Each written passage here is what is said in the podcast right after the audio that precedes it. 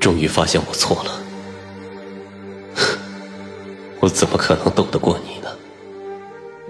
帮我找找谢卓吧，我把他弄丢了。您帮我找找他吧。回到过去，找回当初爱上彼此的初衷。欢迎您收听精品仙侠剧《和离》，演播：一颗小青藤，司徒小魏，后期制作：咕咚。第一百二十四集，在接下来的这段日子里，我用这个办法不停的在雀山遇见谢卓。他寻了好几天的邪祟，滴水未进的时候，我入了小摊贩的身体，送了谢卓一个糖人。谢卓吃了糖人，对我点头说：“谢谢，很甜。”我便也觉得嘴里甜了起来。他查到了一个邪祟的线索，抓捕邪祟时被抓破了手臂，我便入了一个老大夫的身体，帮他包扎了伤口。我怕弄疼他。总是不敢将绷带勒紧，最后只得用颤巍巍的手给他打了个松松的结。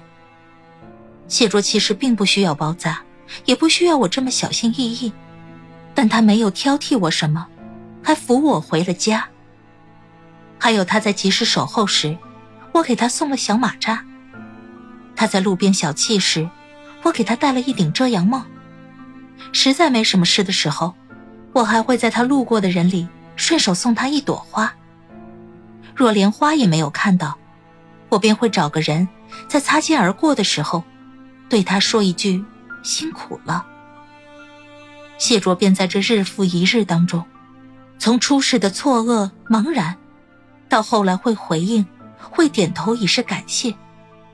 我看见谢卓的神色，比离开冰雪森林的时候，要温和沉静许多了。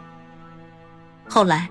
几乎全雀山的人都知道，这个沉默寡言的男子是主神祭请来帮助雀山的。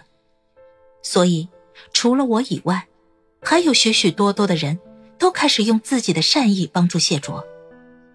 小孩们会在集市追着他，问他学功夫；老人们会送上自己做的衣衫鞋履。他追寻邪祟的时候，军士们也都尽量在配合他。我便见到。谢卓身上的人味儿也渐渐多了起来。他开始会回应这些善意。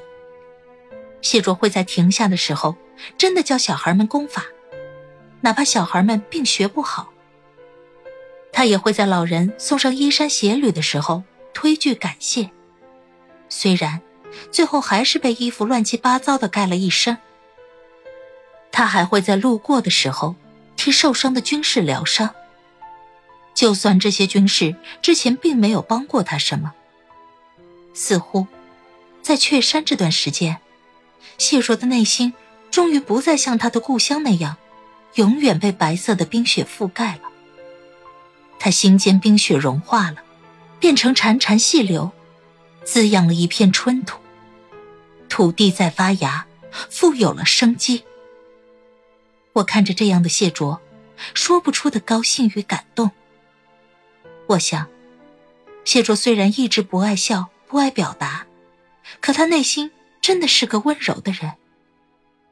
纵使经历了那么多悲戚黑暗的时候，可他在重新面对温暖与善意的时候，依旧选择了接受与回应。他得有多大的勇气，才能将心间紧合的花苞打开，露出最柔软的花蕊？可我看着现在的自己。却有点着急。以前，夏夏喜欢谢卓时，带谢卓逛了八条街，买了数不清的小玩意儿。现在，这么久的时间过去了，可我，还是我。虽然没有带他逛八条街，却还是只知道给他塞不同的东西。我表达喜欢和爱意的方式，可真是贫瘠啊！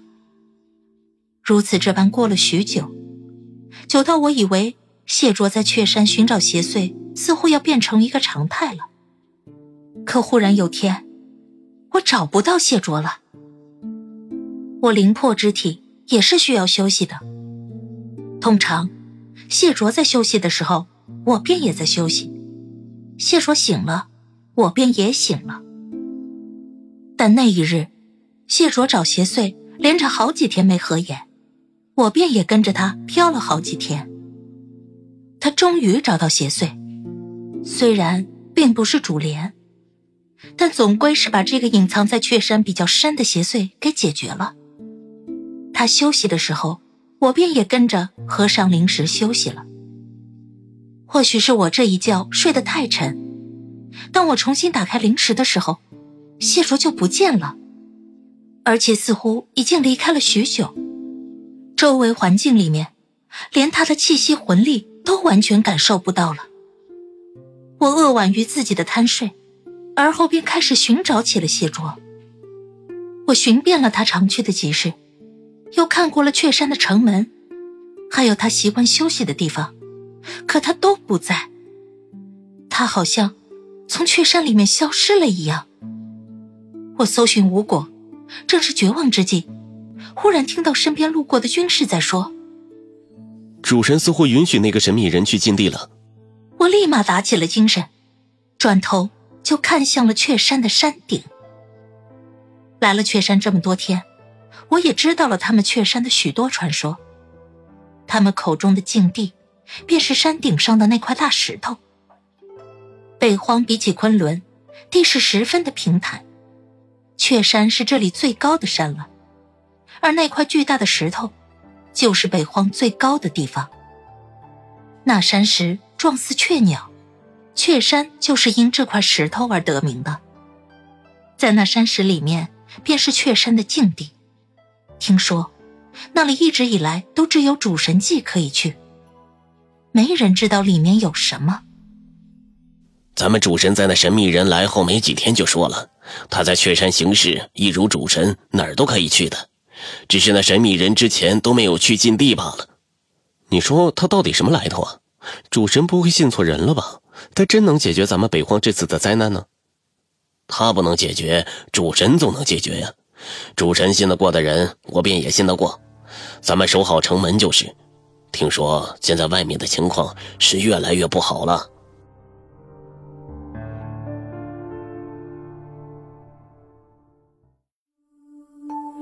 亲爱的听众朋友，本集已播讲完毕，感谢您的收听，欢迎订阅，我们精彩继续。